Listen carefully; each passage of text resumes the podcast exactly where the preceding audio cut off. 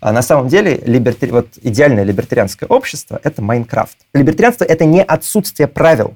А либертарианство это децентрализация источников правил. И Майнкрафт в этом смысле идеальная, а, идеальная либертарианская среда. У вас есть система, а, подчиненная правилам, но вы можете в рамках нее открыть свой сервер со своими правилами. И эти правила могут быть очень разнообразными. И в этом разнообразии правил и заключено либертарианство не в отсутствии правил, а в их разнообразии.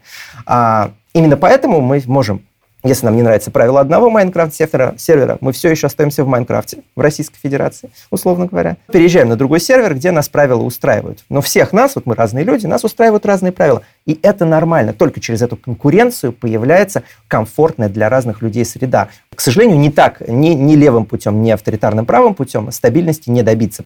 То есть, грубо говоря, назвал себя правым, значит, идешь бить жену и ребенка. Назвал себя левым, значит, идешь проводить гей-парад. Типа такого.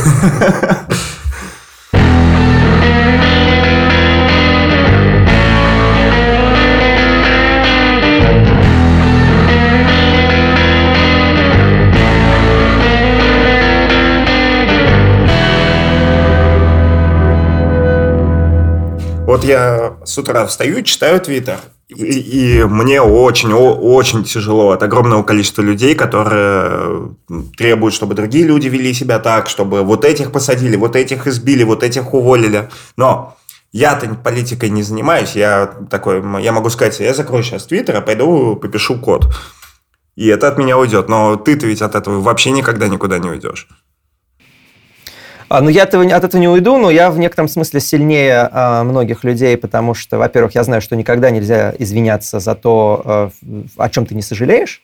А, это самое главное правило. И я, вот я Айн Рэнд не очень люблю, и вообще Айн Рэнд неправильно ассоциируется с либертарианцами, потому что она сама ненавидела либертарианцев, и, может быть, ваши зрители это слышат Я впервые. так боялся, Айн что Рэнд ты будешь ненавидела либертарианцев. И Айн Рэнд в либертарианцы записывают только не либертарианцы, которые не хотят разбираться в том, что такое либертарианство. Айн Рэнд очень хорошо понимала, поэтому она дистанцировалась. Но у нее в книжке «Атлант» расправил плечи, есть замечательный момент, когда Хэнк Рирден в суде отказывается признавать юрисдикцию суда и отказывается отдавать свою компанию. Он говорит, что а, вы можете ее у меня отобрать, но вы никогда не заставите меня подписать, что я с этим согласен. А, поэтому первое правило – это никогда не а, просить прощения за то, в чем ты, о чем ты не сожалеешь. Второе правило, ну, конечно, нужно быть независимым. Мне в этом смысле повезло, что я финансово независим полностью. То есть я в 2011 году вошел в криптовалюту, это как бы сделало из меня такого независимого игрока сейчас. Э, и, соответственно, меня нельзя закенселить так, как кенселят обычных людей, то есть меня нельзя уволить. Да? Меня нельзя, за... меня можно удалить, наверное, из Ютуба и из Твиттера. А, подожди, подожди, к тебе мусоров будет? можно прислать, и, и все, да. и просто до свидания. Да, их ты не Что боишься? прислать? Мусоров. Напиши что-нибудь не то, и кто-то заметит. А, да, конечно, нет, ну это... На пятнашечку. Конечно, да-да-да. Конечно, но этой власти нет у толпы. Эта власть есть у государства только в России, и э, в России это немножко не одно и то же. На Западе толпа и государство уже окончательно срослись там, в Соединенных Штатах. Но толпа мне ничего не может сделать, пока на ее сторону не станет государство. И в России это меня там и многих других людей очень сильно защищает, и слава богу. А ты не думаешь, что э, оно не встает просто потому, что ты еще пока маленький для него? Что как бы, что твой успех будет твоим поражением, что они придут за тобой, как только почувствуют, что здесь проблема. Да, конечно. Ну, со мной скорее придет государство, чем толпа, да. Такой риск есть, и, собственно, у меня и были и обыски, и посадки, и я постоянно об этом думаю, но э, ну, волков боятся в лес не ходить. Я, в принципе, знаю, с чем связался. Я знаю, как бы, какие риски это за собой несет. Мне кажется, то, что я делаю, это важно, и мне это нравится. И мне это нравится, мне это интересно. То есть, э, ну, как бы с другим настроем в политику идти нельзя. Если ты идешь в политику с настроем, что все вокруг тебя рас, расступятся, ну, этого никогда не произойдет. Ну, ты говоришь все правильно, что когда вроде на словах это все работает, но ты же человек. Тебе же должны быть какие-то моменты сомнения в этом. Типа, с ними что делать? Ну, у меня есть моменты сомнения, разумеется. Я примерно знаю, где есть плашка, после которой там, мне станет страшно, но я думаю, она выше гораздо находится, чем у большинства людей, потому что я наглее, и потому что меня не сломало там традиционные институты, как они ломают людей. как бы, ну, кому многое дано, с того многое спросится, я так считаю. Мне достаточно много дано, я получил хорошее образование, у меня достаточно такой богатый опыт жизненный, который у большинства людей нет. И у меня есть какая-то очень небольшая, да, но финансовая независимость. Это вот мне дано, и я стараюсь из этого выжить максимум для того, чтобы принести максимум пользы. Потому что мне кажется, это важно, потому что я хочу жить в свободной стране, я люблю Россию и хочу за нее бороться. И вступайте в гражданское общество цифсок.нет. Я просто вот на себя примеряю твои роли. Я бы, я бы точно, я бы занимался политикой российской не в России. Вот где угодно, только не здесь. То есть я бы сидел где-нибудь. А вы не пригодитесь больше нигде. А, вы нигде больше не пригодитесь. Это из-за вы всегда будете чужим. Вот я прожил за границей 12 лет а, в разных странах, и на Западе, и на Востоке жил, и вы всегда будете себя чувствовать бездомным. История, которую я рассказываю в таких случаях, вот э, когда Бунин получил, наш первый Нобелевский лауреат по литературе русский, а, получил Нобелевскую премию, все ждали, что он скажет в своей Нобелевской речи, что вот, значит, наградили русского. А он взял такую драматическую паузу и сказал, что впервые Нобелевскую премию получает бездомный. И он всю жизнь чувствовал себя бездомным. И политик за границей э, состояться э, как э, какое-то заметное лицо не может. Заречай, ну, вот США такую, единственная страна, которая представляла такую возможность, это США. И в США сейчас все невероятно плохо, к сожалению. А, Трамп, во-первых, не очень хороший президент. Все считают, что я там Трампа хвалю. Я Трампа хвалю как явление, не как президента. Президент, он слабый и не справляется а, с той миссией, которая на него была возложена. А, почему я говорю, что сращивается? Ну, посмотрите вот на эти, а, посмотрите на эти а, проти... вандализм на улицах, на погромы, как себя ведут корпорации. А, за кого они вписываются, как себя ведет государство. И все это, смотрите, Amazon, Google, значит, Microsoft, Sony, там все трансатлантические корпорации поддержали погромщиков, все а, демократические штаты поддержали погромщиков, и все это нам выдают за протест против системы. Это довольно любопытно, мне кажется. Сращивание произошло, да. Вот у вас есть марксисты и есть капиталисты, которые их поддерживают, потому что они думают, что таким образом а, они смогут марксистов переиграть. Ленин им все правильно говорил, что или кто-то Маркс говорил, что капиталист э, сам продаст веревку, на которой его повесит. Мы, на, мы в США сейчас наблюдаем ровно это. Просто...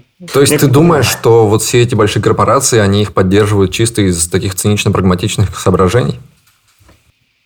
Конечно, конечно, из-за этого. А, они думают, что они смогут обуздать этого дракона. Они этого сделать не смогут и проиграют, но, к сожалению, вместе с ними проиграем мы все. Да, вот это, кстати, очень неприятно наблюдать за американской политикой, потому что, потому что на всех отразится, потому что там победят какие-то совершенно отбитые сверхлевые люди, и все здесь начнут расхаживать и говорить, вот смотрите, как в Америке, нам так же надо. Это не шутка, они так и начнут делать. Ну, давайте не будем раньше времени, э, раньше времени хранить э, Соединенные Штаты все-таки не будем, может быть, и не справятся, но пока все выглядит э, максимально грустно, да. Ну вот ты говорил сценарий, что просто э, люди, которых сейчас пытаются отменить, они просто перестанут стесняться и научатся так же, как ты, не извиняться. И будут и отвечать на вопрос, ты что, расист? Говорит, да, я расист. Но это же будет тоже ну, не круто, я надеюсь, наверное. Просто Или круто? Это будет тоже ничего хорошего, разумеется. Этот маятник, вот хочется как-то его немножко э, приостановить.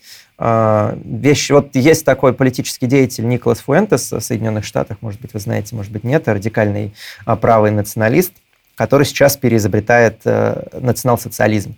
И я несколько раз его комментировал уже, потому что он с точки зрения реал-политик говорит разумные вещи. Он говорит, что э, если, значит, вы хотите э, перехватить повестку, вам нужно вообще сейчас наобещать золотые горы – коли этого люди хотят, да, а, какие угодно пособия, раздать какое угодно количество денег, сделать хоть что-нибудь, чтобы прийти к власти, потому что если вы к власти не придете, вы вообще ни на что не повлияете. С точки зрения реал-политик он совершенно прав, но он изобретает национал-социализм. Национал-социализм абсолютно не жизнеспособный. А мы знаем а, одного национал-социалиста, который так говорил. Приведет, оно приведет к повторению ошибок э, Германии.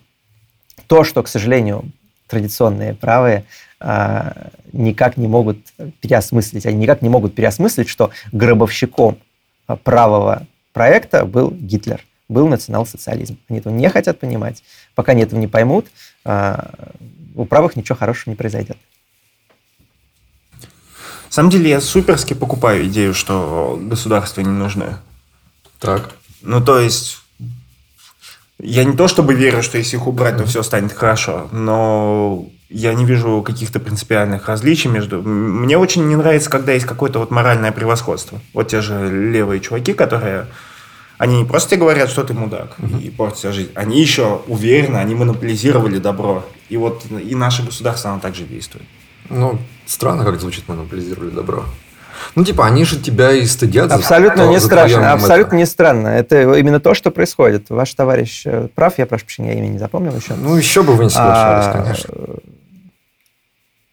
Я к тому, а что ну, они же тебя стыдят за то, что ты свое моральное превосходство выпячиваешь над кем-то.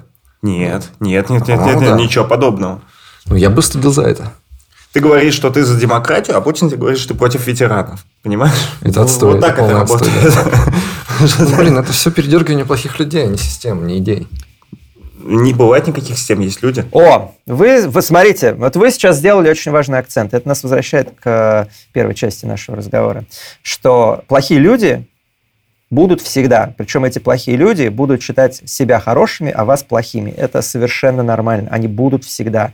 Единственный способ защитить свой образ жизни, каким бы он ни был конкретно у вас, это та самая свобода ассоциации, про которую я говорил. Потому что ваши дети могут оказаться не такими, как вы. А ваши друзья могут в какой-то момент оказаться не такими, как вы, по принципиальным каким-то моментам. И именно поэтому нужна вот эта вот конкуренция. То, что вот в Соединенных Штатах это существовало раньше, и сейчас еще признаки этого сохранились. Да, вот у вас есть какие-то суперконсервативные штаты, у вас есть общины там амишей, про которых я много говорю, и в то же время вы отъезжаете там тысячу километров, и у вас есть Лас-Вегас, город там э, тысячи пороков, где есть проституция, где есть игровой бизнес, где есть все вообще. И это нормально. А, это единственный способ сохранить и то, и другое, потому что когда вы будете пытаться подчинить людей, которые не похожи на вас, к вашему образу жизни, да, и не, не, останете, не оставите им какого-то, не оставите им свободы выхода, не оставите им свободы реализации, реализации иначе, они начнут разрушать то, что построили вы. У них не останется другого выхода. И вот если вы не хотите, чтобы то, что строили вы, было разрушено, вам нужно оставить этот свисток, вам нужно оставить выход а, для реализации людей, не похожих на вас. А, и только в этом, на мой взгляд, возможно добиться стабильности, и на взгляд либертарианцев. А, и только так может функционировать здоровое общество. Евреи тоже это, кстати, поняли в Израиле. У них это немножко иначе выражено, но у них есть вот религиозная радикальная община, есть секулярная часть общества, и они друг друга дополняют. При том, что, очевидно, довольно сильно друг от друга отличаются в Израиле, я имею в виду. Общество должно быть построено по такому принципу. Не нужно пытаться переделать людей, а, но нужно от них дистанцироваться.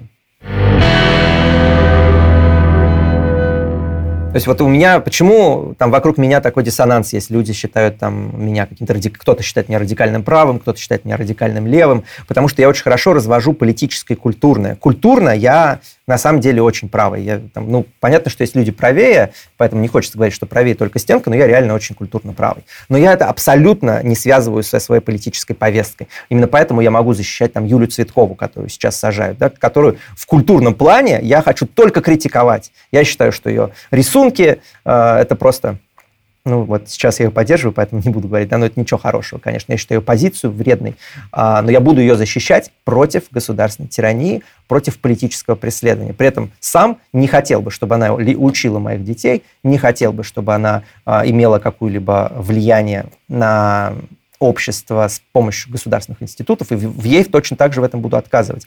Но защищать ее нужно, потому что те же самые репрессивные инструменты, которые сейчас давят ее, вчера давили меня, и завтра тоже будут давить меня. Но, к сожалению, этого мало кто понимает.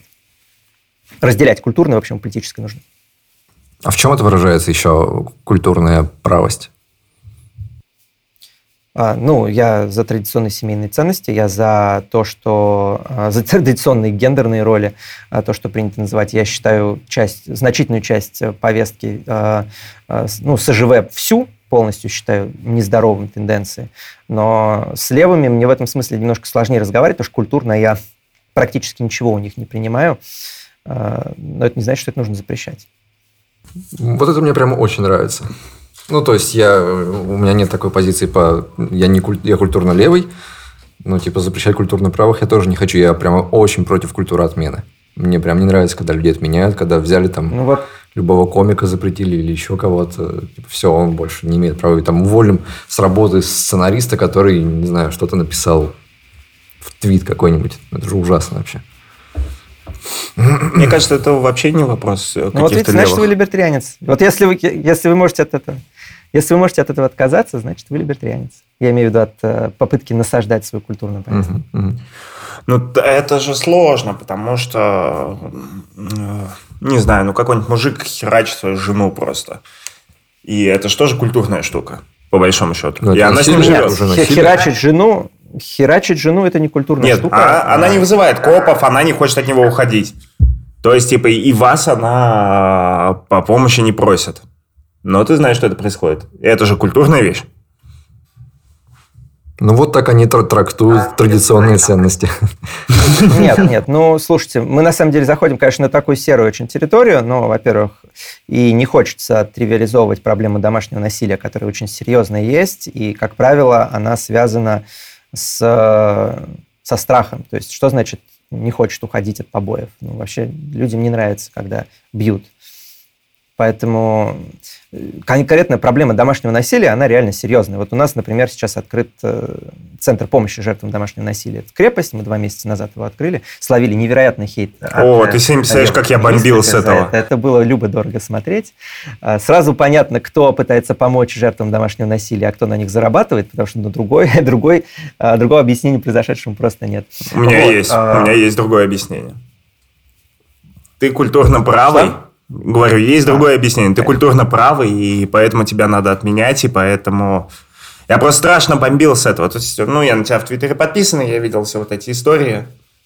Вот просто человек идет, строит, блин, здание для того, чтобы женщин, которых бьют, вывозить. Приходит толпа феминист, такие, вот ублюдок. Ну, погоди, ну вы как-то очень прощаете. За что хейтили? Я просто не в курсе, за что хейтили. Не-не-не, именно за это хейтили. Это было очень смешно, на самом деле. То есть, реально за херню?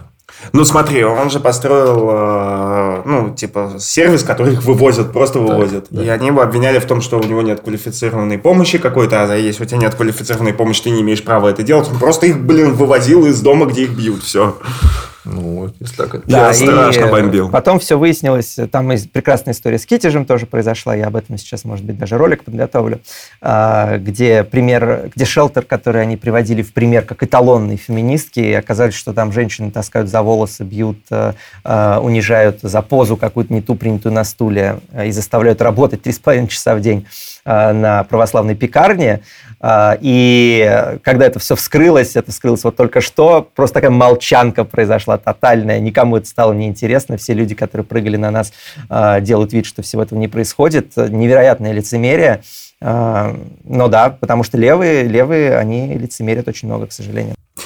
Расскажи нам, что ты думаешь про некоторые законы, которые сейчас касаются нашей сферы потому что они как бы странные. Я, IT? Да, я не понял, как к ним относиться еще. Например, вот сейчас это громкая штука, то, что делают налоговый маневр, или как они его там называют. То, что нам страшно снизили налоги для IT-компаний.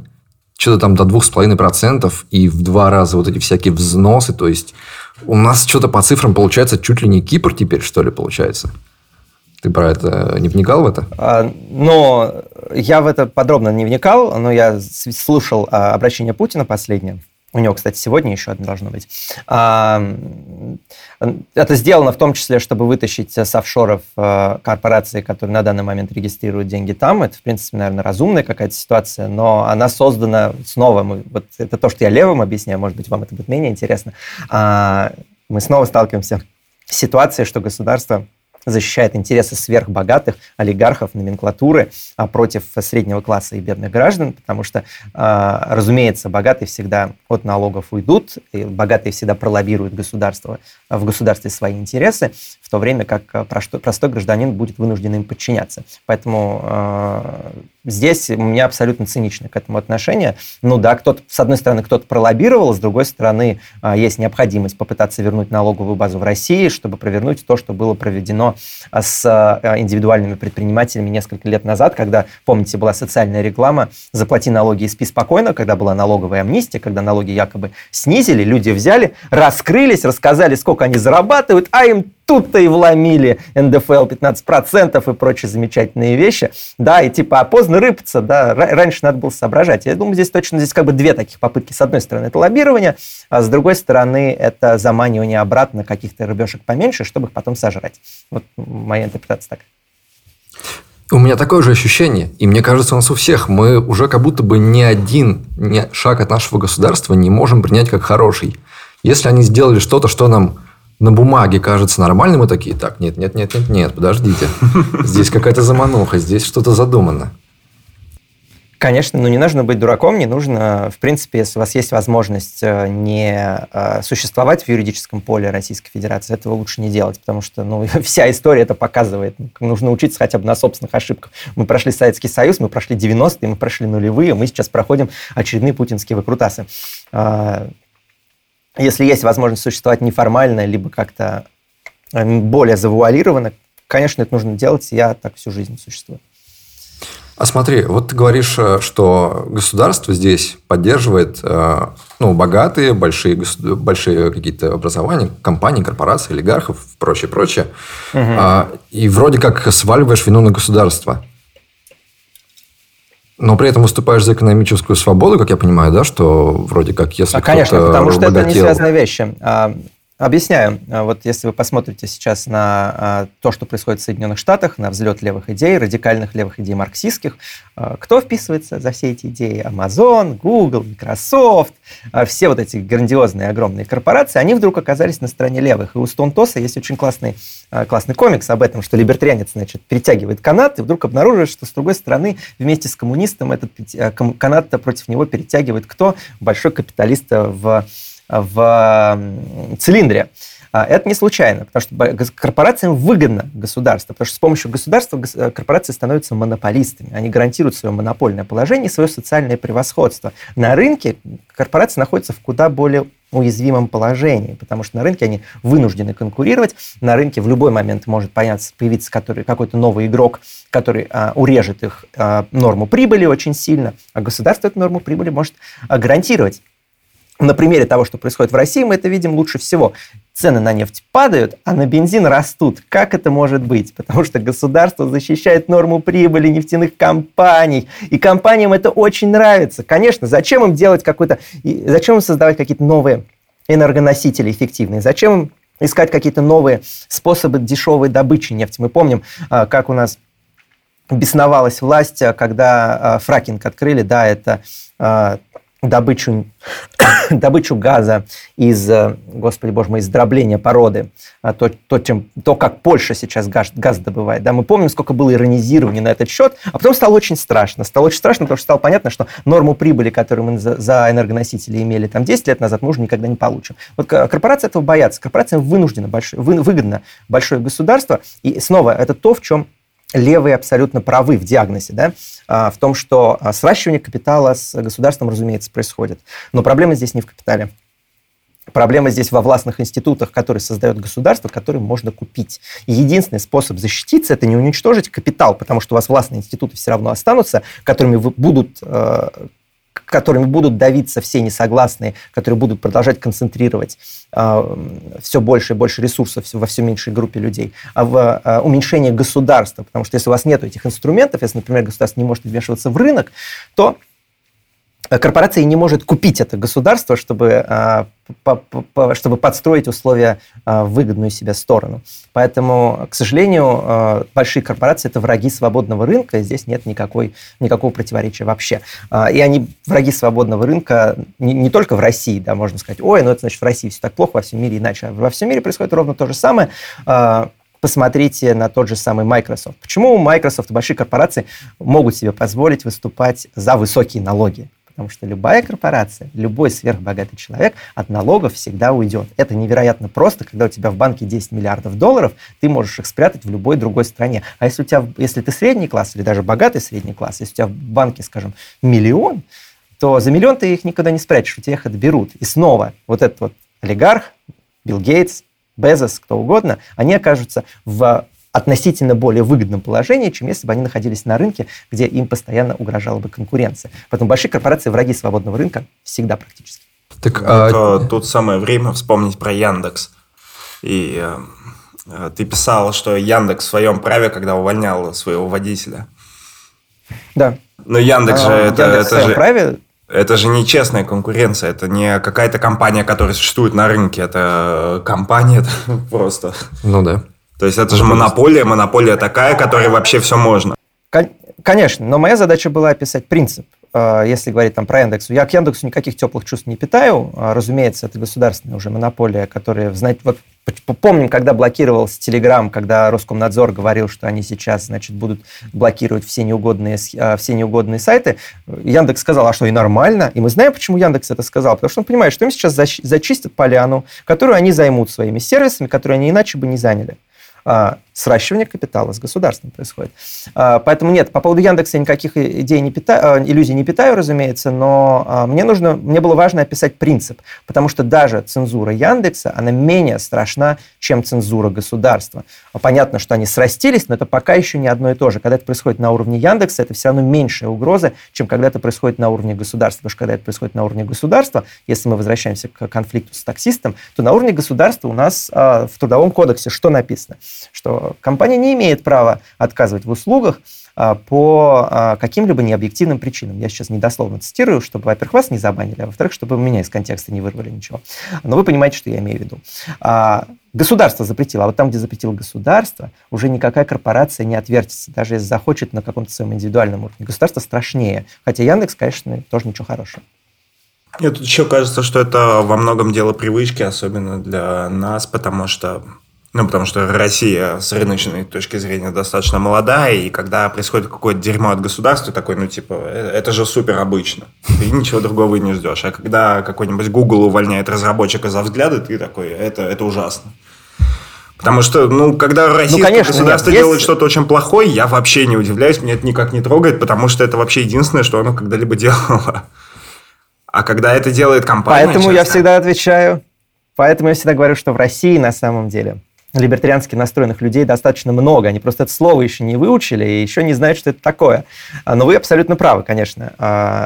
А, проблема с западными компаниями, когда мы на них смотрим, она заключается в том, что мы действительно а, на протяжении всего советского периода практически смотрели на Запад как на пример для подражания. Да?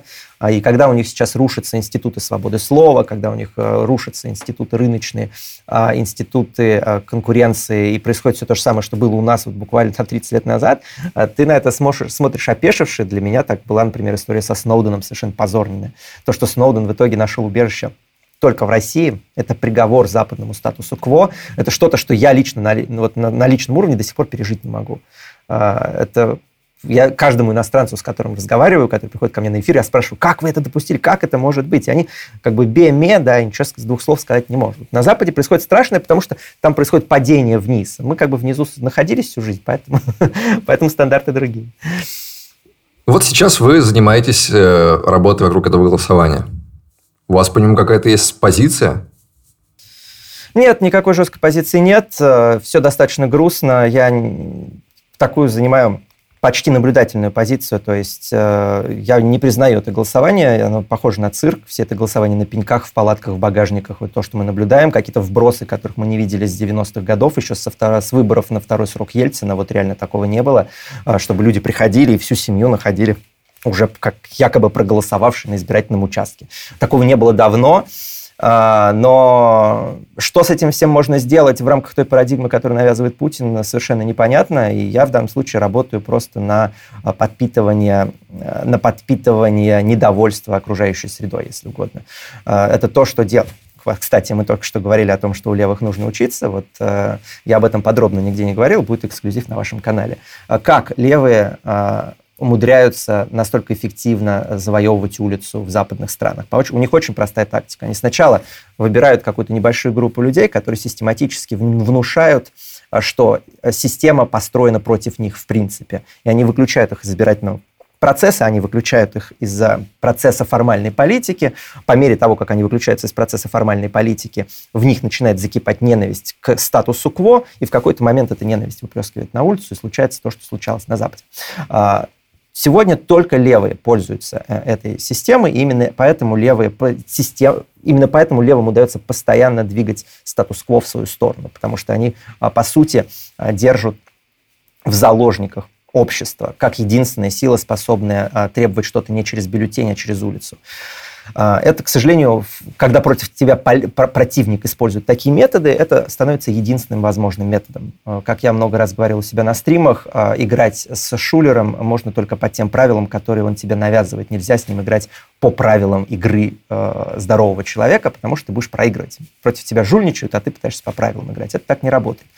Чтобы победить оппонента, нужно перенимать его тактики, его стратегии, его практики. Это, этому я пытаюсь научить людей, пока еще недостаточно научить. Если так, то чего же вы не вбрасываете им на голосование? Потому нет, это нет, нет, вбрасывать на голосование ни в коем случае нельзя, разумеется. А, я, в принципе, скептически отношусь к демократическому процессу, об этом много раз говорил, привозил в Москву Ганса Германа Хоппа в прошлом году, чья самая известная книга как называется? «Демократия. Неизвергнутый бог».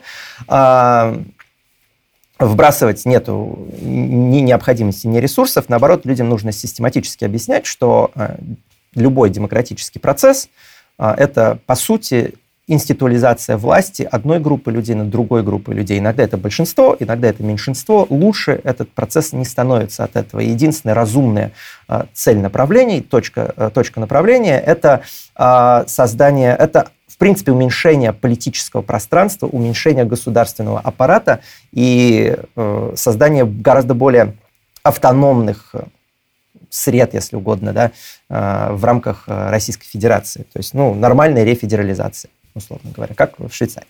Вот когда мы сейчас, например, говорим о нашем государстве, это вообще, ну, по-либертариански нормально не принимать вообще ничего. То есть все, что государство делает, это все плохо. Нет, ну а что значит нормально? Как бы есть две вещи. Есть как бы идеологическая правота и есть практическая реализуемость э, собственной правоты. Мы вынуждены подчиняться этому государству, потому что либертарианство пока находится э, в очень слабом состоянии. Либертарианцев мало, у нас нет инструментов защиты собственных интересов. Поэтому сейчас мы играем по тем законам, которые нам спущены. Но, конечно, это, это ситуация, которую я надеюсь, что изменится условно говоря, к вам подходит такой большой бугай и хочет ударить в рожу, да, а вы, значит, что такой э, бессильный маленький человек, не можете, ну, бугай, группа бугаев, да, и вы ничего не можете им противопоставить. Ну, конечно, вас побьют. А, но задача-то вырасти, чтобы побить уже было нельзя. Ты помнишь такую историю, может, где-то полгода назад, что создатель World of Tanks вышел из компании, у него там он скопил денег, и вложил какую-то кучу денег в свою партию. И эта партия такая, мы создадим инструмент супер честного голосования.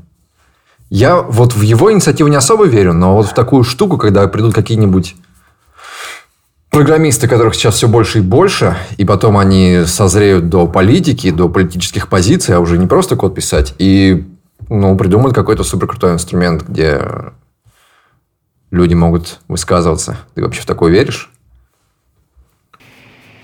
Ну, в конкретно World of Tanks это вообще полное издевательство. Это партия спойлер, какие появляются. Это-то понятно. Да, и вот она появилась.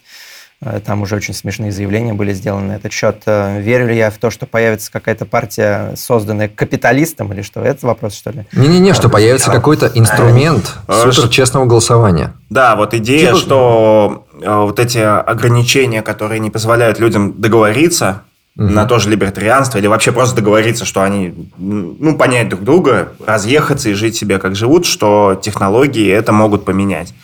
Да, что отдать демократию на откуп технологиям и вообще людей сюда не вставлять. Чтобы ну, это, и, что, э, ну, у нас есть электронное голосование, это вы имеете в виду.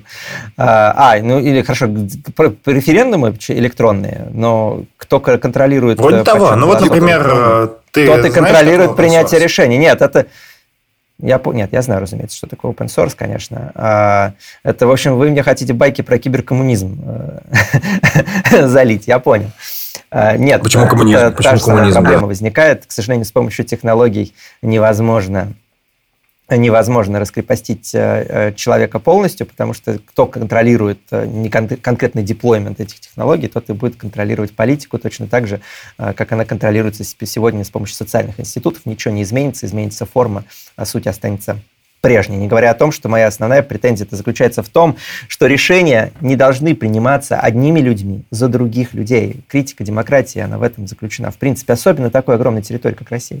Демократия – это бог с ней, это понятно. А вот э, условные криптовалюты, вот тебе технологии, которые никем не управляются. Да, Криптовалюта – это круто, да. А на самом деле они тоже управляются, просто Сатоши Накамото был достаточно идейным для того, чтобы исчезнуть. Вот меня всегда, я всегда на лекциях про биткоин всегда говорю, понимаете ли вы, а, что а, какой самый большой подарок сделал Сатоши Накамото криптосообществу? Он исчез. Это его самый большой подарок. Он создал продукт и исчез. Потому что если бы он остался, он бы стал же таким, он стал бы таким же спойлером своего проекта, а, каким является Павел, как Павел Бутерин его зовут, да? А, Бутерин? Не, Бутерин точно имя я забыл. Да, Бутерин, Бутерин. Кажется, Павел Бутерин для... Виталик, Виталик. Для эфира. Виталик. Виталик, Виталик, Виталик, все правильно, да. А, каким Виталик является для эфириума? А, потому что вот в в техносообществе среди технарей есть полное непонимание, как работают социальные науки. Есть даже такое очень вредное, у меня об этом, кстати, есть э, сообщение, которое любят форсить, где я говорю, что математики дураки, но я имею в виду не то, что они в математике не разбираются, разумеется.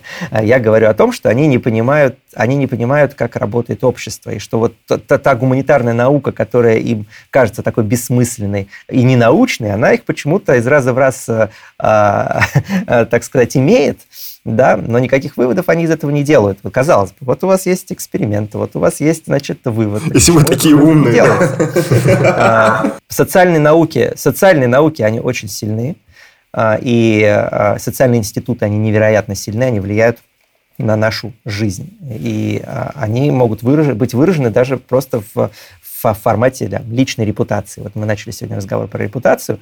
Пока есть Виталик Бутерин, создатель эфириума, эфириум будет там, где есть Виталик Бутерин. И, соответственно, он имеет политическую власть над, в общем-то, open-source проектом. И, уви, и увести эту власть у него, конечно, возможно, но это требует невероятного усилия. А Сатоши Накамото это понимал, а, чем он выгодно отличается от а, большинства технарей. А, именно поэтому он исчез. И я уверен, что это сознательное решение. Решение принято для того, чтобы отпустить проект в свободное плавание. Ну вот тебе хороший пример того, что это возможно, при том, что хороший человек сделает вещи, отдаст ее, оторвет ее от себя. А, это возможно, человеческий фактор очень значителен, а, и мы говорим о ситуации, где человек создал что-то с нуля, а, руководствуясь идеологическими соображениями. Вы же, мы же сейчас обсуждаем ситуацию, в которой с помощью государства огромная группа людей, номенклатуры должна будет договориться о том, чтобы отдать власть. Вот это нет, нет, нет, мы не про это, конечно. Нет, нет, нет, нет. Я ну, про блокчейн, про такие штуки, которые так блокчейн, он же сам по себе, он же сам по себе для того, чтобы он был наделен реальной властью, да, то есть не для того, чтобы там галочки ставили в блокчейне, а для того, чтобы эти галочки имели какую-то практическую применение к жизни, например, чтобы ему подчинялся полицейский аппарат, вам нужен социальный институт. Вы же понимаете, даже сам блокчейн, э, сам блокчейн, он не, никакой власти не имеет сам по себе. Да, но если, если условно я сделаю платформу, которая убедит там 3-4 миллиарда людей в том, что полицейские институты не нужны, то они мне не понадобятся для того, чтобы избавиться от них. То есть Тут э, про проблема с полицей, проблема вот разницы между блокчейном для денег и блокчейном э, для принятия политических решений в том, что как, как бы в, за деньги вы можете отвечать за свои, да, и больше не за чьи. Вот я пользуюсь биткоином, потому что это мои деньги. А, и все остальные пользуются по этой же причине. Когда речь идет о принятии каких-то решений, которые влияют на других людей, вам требуется не блокчейн, да, вам требуется политический институт. И вот этот политический институт, он будет не на блокчейне, он будет самый обычный, вульгарный, социальный, и будут споры о том, какой блокчейн блокчейне, понимаете, будут споры о том, а что такое справедливость, вот ровно то, что технари не понимают. И все это не поз... и более того, будет еще полицейский аппарат какой-то, который скажет, а какого хера я вообще должен кому-то подчиняться, вот дубинка-то у меня в руках, да, вы там, конечно, в блокчейне делать, что хотите, так, но бить я буду тех, кого считаю нужно. Поэтому, к сожалению, эм, в криптокоммунизм и технокоммунизм я не верю в него верят люди, которые не понимают, как работает общество, к сожалению. А мы живем в обществе. We live in a society. Ну, а в какой-то киберпанковский сценарий ты веришь? В том, что мы сможем избавиться от государства? Но вот ты сваливал э, вину за корпорации на государство, а корпорации наконец-то получат свободу, и, будут, и они найдут способ сохранять власть и влияние. И будут делать, продолжать делать такие страшные вещи, давить конкурентов и уничтожать свободный рынок.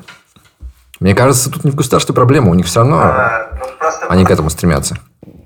Киберпанк в том виде, в котором вы описали, это как раз то самое государство и есть. Э, то, что вы государство назвали корпорацией, сути не изменилось. И либертарианцы государством называют а, источники политической власти, то есть а, легитимного принуждения. А, либертарианцы говорят, что нет, не должно быть источников легитимного принуждения, и единственный способ как бы, такое общество построить – это децентрализовать э, власть таким образом, чтобы Э, принуждать было опасно, как минимум опасно. Ну вот смотри, это будет, э, это будет принуждением, если Google тебя везде забанит. Если Google вообще не даст тебе пользоваться ни одним из своих сервисов. Это принуждением, разумеется, не будет. Э, принуждением будет, когда Google начинает лоббировать государство для того, чтобы конкурентов у него не появилось. Вот это начинается. Представляешь себе... Сегодня таким принуждением Google занимается. Сейчас жизнь без сервисов Google. То есть они могут забрать а все. Сегодня Google занимается уже, занимается уже лоббированием, государственным лоббированием, к сожалению. Мы это наблюдаем на, на, на том, что произошло с Габаем, например. А, то есть вот это сращивание, оно уже есть. Поэтому да, себя представлять без э, социальных сетей сложившихся становится все труднее. Но проблему, просто нужно правильно проблему идентифицировать. Проблема не в том, что они незаменимы, а в том, что эти же самые корпорации уже начали лоббировать государство и с помощью государства делают себя незаменимыми. Это происходит, когда государство отключает их конкурентов от платежных систем. Это то, что произошло с Габом, например. А то, что произошло с Хатрионом. Это Patreon э, альтернативный для тех, кого забанили на Патреоне. Их с помощью государственных э, институтов начали отключать от платежных систем. И вот это сращивание, видите, произошло. А, его нужно правильно идентифицировать. Я никакой симпатии к большим корпорациям не питаю. Просто я понимаю, что государство страшнее корпорации, а, и государство является источником этого зла. Но частью зла постепенно-постепенно эти корпорации становятся. И, конечно, самая прикольная иллюстрация этому, это что Google несколько лет назад отказался от своего слогана а, «Don't be evil», «Не будь злом», потому что они козлу примкнули. А что ты думаешь про интеллектуальное право? Оно... Это государственная а... фигня? Нет, ну, как бы моя позиция известна на этот счет, и она не очень популярна, может быть, потому что я не, не слишком хорошо ее доношу периодически. А, не, часто путается интеллектуальная собственность и э, патентное право. Это разные вещи. Патентное право – это юридический термин, который либертари... э, это юридическая как бы, категория, которой либертарианство позволяет существовать. Это э, находится в рамках правовых отношений. То есть, условно говоря, вот мы с вами сидим в какой-то юрисдикции э, и договариваемся, что, там, не знаю, желтые штаны ношу только я. Да? Вот мы договорились. Это не дало мне интеллектуальную собственность на желтые штаны, но это дало мне эксклюзивное право пользоваться а, желтыми штанами в рамках той юрисдикции, в которой мы состоим вместе. Это нормально с точки зрения либертарианства, это хорошо. А, что либертарианство не позволяет, это больше интеллектуальная позиция, которую просто часто э, изворачивают, это а, что интеллектуальной собственности быть не может. Вот интеллектуальной собственности действительно не бывает. А, если вы, вот вас смотрят, видимо, больше технари, а, вы понимаете, что такое информация. Да? Информация – это биты, это последовательность единицы нулей. Вот нельзя владеть числом, нельзя владеть э, цифрой, там, числом 10, нельзя владеть числом 110, нельзя владеть числом 1110, там, миллион 1110, триллион 1110, и никаким числом владеть нельзя. А, поэтому идея интеллектуальной собственности, она интеллектуально несостоятельна. Но это не значит, что мы не можем защищать а, интеллектуальный труд с помощью а, контрактных а, каких-то вещей, типа патента, например. Патент – это нормально. Не в том виде, в котором он существует сегодня, потому что он привязан все еще к интеллектуальной собственности, это просто ужасно с интеллектуальной точки зрения. А, но сама по себе, как правовая категория, это нормально. Ну вот смотри, смотри, вот у нас хороший, не идеальный, хороший либертарианский мир. Я сижу в баре, я взял гитару и придумал гениальный риф. Чувак зашел, услышал, уехал в другую юрисдикцию и заработал 100 миллионов долларов. Чьи ну, они? А, такое возможно. А, такое возможно. Чьи 100 миллионов? В этом нет... Э, а, просто, снова, что значит... Э, э, мы просто сейчас в категории философии уйдем, и я не уверен, что вы это хотите делать, но... Да нет, мы не против. С точки зрения... Нормально. Же, с точки зрения философии, да, на вся информация, она уже существует. Ее нельзя придумать, ее можно только открыть. Потому что как в числе Пи зашифровано все фильмы Голливуда со всеми вариациями, какие только возможны, которые когда-либо Ты смотри, сняты, нас технари смотрят. Тоже. Да, будь осторожен. Где-то там они находятся, понимаете? Где-то там в, в, в хвосте числа, где-то можно найти Терминатора, где Терминатор играет Сильвестр Сталлоне, понимаете? Можно, там есть. Нужно только обнаружить. А, и проблема интеллектуальной собственности, она в этом, что информация – это Михаил, интерпретация. Ты осторожней с этим. Да. Э, математики, они, может быть, и не секут в социальных институтах, но в числе пи они секут, и мы уже на это натыкались. Мы как-то... Мы думали, что мы правы, когда рассуждали про математические вещи, но нам пришли и натыкали. А, что, больно. я- а что я сказал не так? Число пи же, оно же бесконечно идет, правильно? Понимаешь, у, меня выработалась такая интуиция, что я не знаю, как должно быть на самом деле, но я уже чувствую, где мне скажут, что я не прав. Хотя я сам не знаю, как это работает. про число, про число пи я слишком много раз. Ну, то есть, если скажут в комментариях, я прислушаюсь, прочитаю, но я столько раз говорил этот тезис, э, в том числе в компании технарей, что ни разу не слышал ему контртейка. А, Если в комментариях будут, я буду очень рад. А Вот. э, Так или иначе, э, информация, она вся существует. Ее нужно только найти и обнаружить. Вот, поэтому да, в другой контрактной юрисдикции вы ничего не сможете с этим сделать. Но поверьте мне, это совершенно не страшно. Способов монетизации интеллектуального труда огромное количество. Более того, мы от вульгарной идеи интеллектуальной собственности уже давно а, сдвинулись в сторону подписок, а, в сторону в сторону, так что а, в сторону подписок, в сторону а, каких-то сервисов, в сторону мерчендайзинга, и основная прибыль уже давно исходит из этого. И мой любимый тезис на этот счет, когда все говорят, ой, а что же делать, значит, какому-то гениальному исполнителю, вот э, как- в каком году вы думаете, вот мы- вы же пользуетесь торрентами, правильно? Ваша аудитория очень пользуется торрентами. Вот. А в каком году а, киноиндустрия заработала больше всего денег э, в своей истории? Э, Давай, давай панч уже. Я не знаю.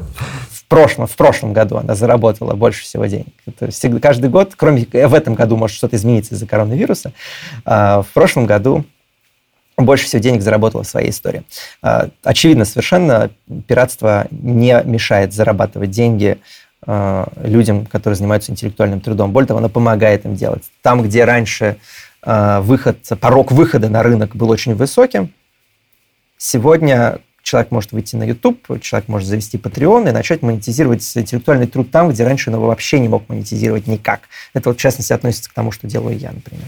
Э, Мне показалось, что в прошлом году как раз было труднее, стало намного труднее пиратить. Я уже прямо так... Очень часто был кейс такой, я захожу посмотреть онлайн, все дела, захожу на сайтик, и это становится просто невозможно.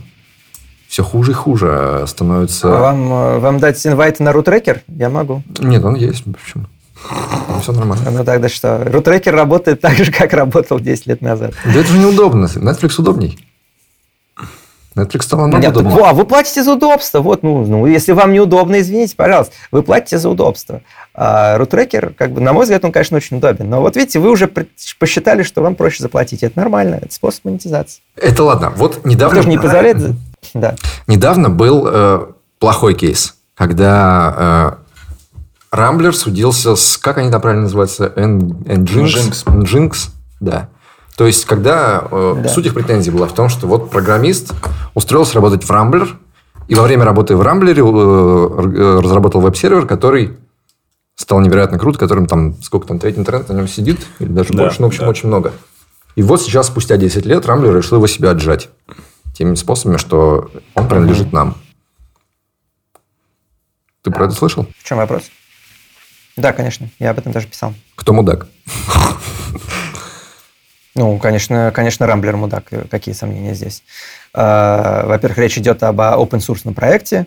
Э, Соответственно, даже если мы говорим про какие-то патентные штуки, там к этому это не относится. Во-вторых, во-вторых, речь идет об информации. Никакой интеллектуальной собственности на эту информацию у- у Рамблера быть не может.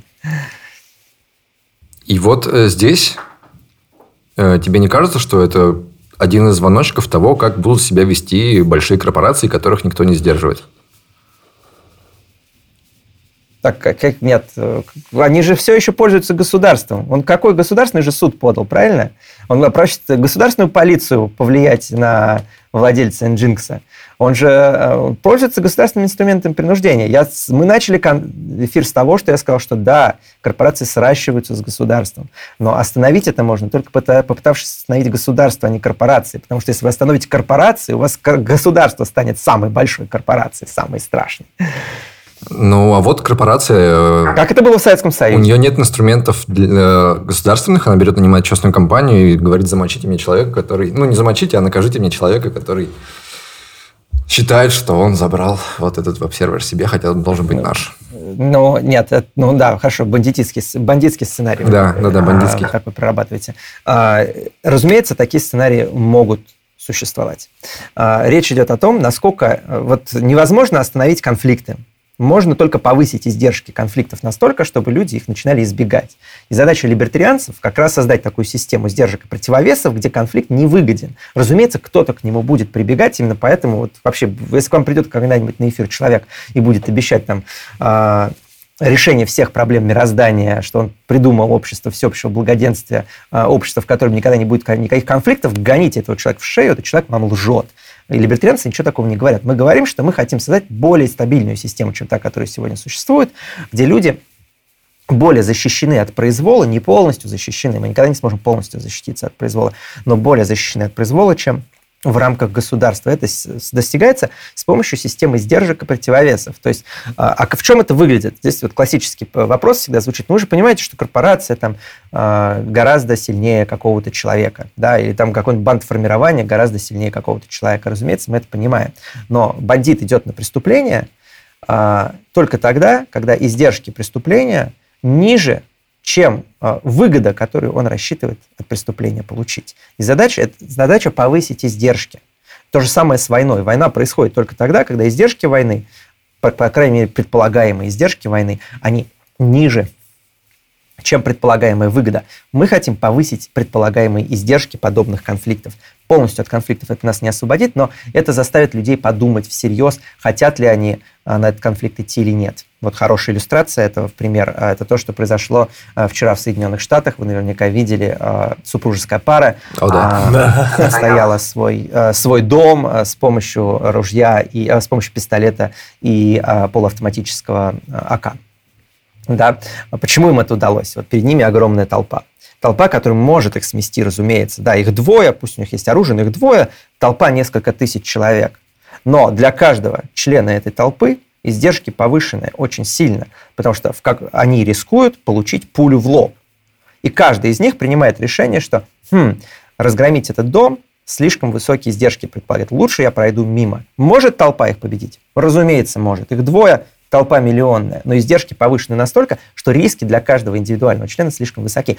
Вот э, задача либертарианцев создать такую систему сдержек и противовесов, где, да, люди все еще будут хотеть что-то разгромить, да, они все еще будут хотеть подчинить кого-то своей власти, но мы повысим издержки настолько, чтобы э, победа была слишком дорога. Э, и к корпорациям это точно уже... так же относится. Разумеется, корпорация может кого-то... Да. Очень много раз за разговор вот так упрощал, что все сводил к выгоде, что вот там глава условного Microsoft, а это человек, который думает только выгодой, что преступники, которые хотят кому-то разбить лицо, они думают только выгодой, что они считают. Но мир-то не так устроен. Есть куча людей, которые просто нападут на тебя, хотя им это нахрен не выгодно. Никаких издержек. То есть они ничего не получат. Но и... Нет, Снова, да, вы совершаете ту же самую ошибку, которую совершает большинство людей. А, разумеется, такие люди есть, но таких людей меньшинство. Мы сейчас решаем более глобальную проблему. Мы, большее количество людей руководствуются выгодой. Давайте мы решим то, что мы понимаем, как решить. Мы нейтрализуем вот эту большую группу людей, которые руководствуются выгодой, сделаем, чтобы им было невыгодно а, совершать агрессивное насилие. Да, останется маленькая группа фанатиков, которые будет руководствоваться чем-то еще. На самом деле, большая часть этой меньшей группы фанатиков тоже руководствуется выгодой, просто представляет ее немножко иначе, чем мы. А, потому что, когда мы говорим выгода, мы имеем в виду не только денежную выгоду, да, это может быть какая-то моральная выгода, выгода морального превосходства, или там люди в, на небо хотят попасть, да, получить э, 40 девственниц, тоже разновидность выгоды. То есть нам нужно еще понимать их мотивировку. Э, и, и в этой группе фанатиков большая часть руководствуется выгодой, просто немножко другой, чем мы ее представляем. Ну, конечно, фанатики будут, от этого мы никуда не денемся. Снова, либертарианство не говорит, что мы можем решить все. Мы хотим снизить издержки. Мы их никогда полностью не уберем, но снизить их абсолютно доступно. Мне придется этот мысленный эксперимент привести. Давай. Вот к тебе приходит э, король людей. Давай, пусть будет это король людей. Он к тебе приходит и говорит, Михаил, сейчас сделаем тебе либертарианство во всем мире. Вот все, как ты это идеально представляешь, максимум пользы из того, что ты можешь сделать, все будет. Но для этого нам надо убить этих фанатиков. Ну, этих людей, про которых мы сейчас говорим, которые не будут жить с этой системой, будут очень сильно все портить. Давай, я сейчас их убиваю, оставляю тебе вот мир гей-либертарианства. Надо только согласиться или а, нет. Ну, вы неправильное слово просто используете. Вы неправильное слово используете. Не убить. Никого убивать нельзя. А вы обороняетесь от людей, которые совершают агрессию. А, в обор... Оборона – это фундаментальная ценность либертарианства, а, которую я везде все время говорю, что мы выступаем не против насилия, мы выступаем против агрессии, агрессивного насилия – это совершенно другое. А, обороняться нужно, необходимо. Именно поэтому такой акцент на оружие, на том, чтобы гражданское общество было вооружено, на том, что нельзя вообще пацифистскими мерами чего-то добиться, потому что это не работает, это жертвенность. Обороняться необходимо. Просто не нужно приходить в дом к людям э, и, значит, принуждать их к сотрудничеству. Нужно обороняться, когда они начинают нападать на вас. Ну, тогда либертарианства не будет. Тогда вот ты, у тебя цель была прямо перед носом. Тот идеальный мир, который ты хочешь. Всего лишь одна кнопка, они умрут не мучительно смерть, они просто отключатся. И все. И их не будет. Ну, слушай, это, это в духе а, это в духе Watchmen'ов что-то. Читали Watchmen'ов же, да? Да, классно. А, помните, как а, вот такие планы, они никогда не работают. Э, почему? Потому что всегда найдется фанатик, э, который обо всем расскажет, и все начнется заново. Э, как Роршах отправил свой дневник, чтобы не дать Тёзе Мандеасу построить мир во всем мире. Вот нет, это просто не работает. Знаете, ну, а король людей может убить всех Роршахов таких. Класси... Классическая ошибка, я прошу прощения, что Э, когда мы делаем какие-то интеллектуальные эксперименты в голове, проводим, да, то очень легко представить какую-то ситуацию в вакууме. Э, но от того, что мы ее можем представить, это не значит, что она на практике реализуема. Она слишком невероятна, чтобы всерьез ее рассматривать. Вот эксперимент мысленный, который вы поставили, он слишком невероятен, чтобы всерьез его рассматривать. Так и есть. Так и есть. Давай поиграем. Что вас выведут Расслабься. на чистую воду. Что? Давай повеселимся, давай поиграем просто. Это понятное дело, что это не имеет отношения нет, к, нет, реальности. Нет, так я, я сказал. И просто, понимаете, я политикой занимаюсь. То есть можно повеселиться, пофилософствовать, да, но если вы говорите о политике, а я хочу все-таки реальных перемен э, добиться, а не просто слова в, в вступе толочь. Вот для того, чтобы добиться реальных перемен, нужно мыслить политически. А политически мыслите вы тогда, когда вы взвешиваете риски, во-первых. Во-вторых, можете отличить вероятную ситуацию от невероятной ситуации и действуйте по вероятному сценарию. Вот вероятный сценарий говорит, что это абсолютно бессмысленное умопостроение, а, потому что так никогда не будет. А раз так никогда не будет, давайте мы не будем об этом думать, а будем думать о том, что все-таки может привести к нужным переменам. Хорошо, давай тогда так. Э, кто тебе больше нравился, Азимандия или Роршах? За кого ты болел? А, ну, Роршах мне симпатичнее, да. Да? Да. Блин, мне так понравилось, когда Азиманди все это провернул вообще. Я был в восторге. Почему мне так понравились хранители? Потому что наконец-то был злодей, который сказал, я сделал это полчаса назад. Это было отлично. А, нет, это, это хороший да, момент, но он, видите, даже, даже будучи Азимандеем, нельзя предусмотреть абсолютно все.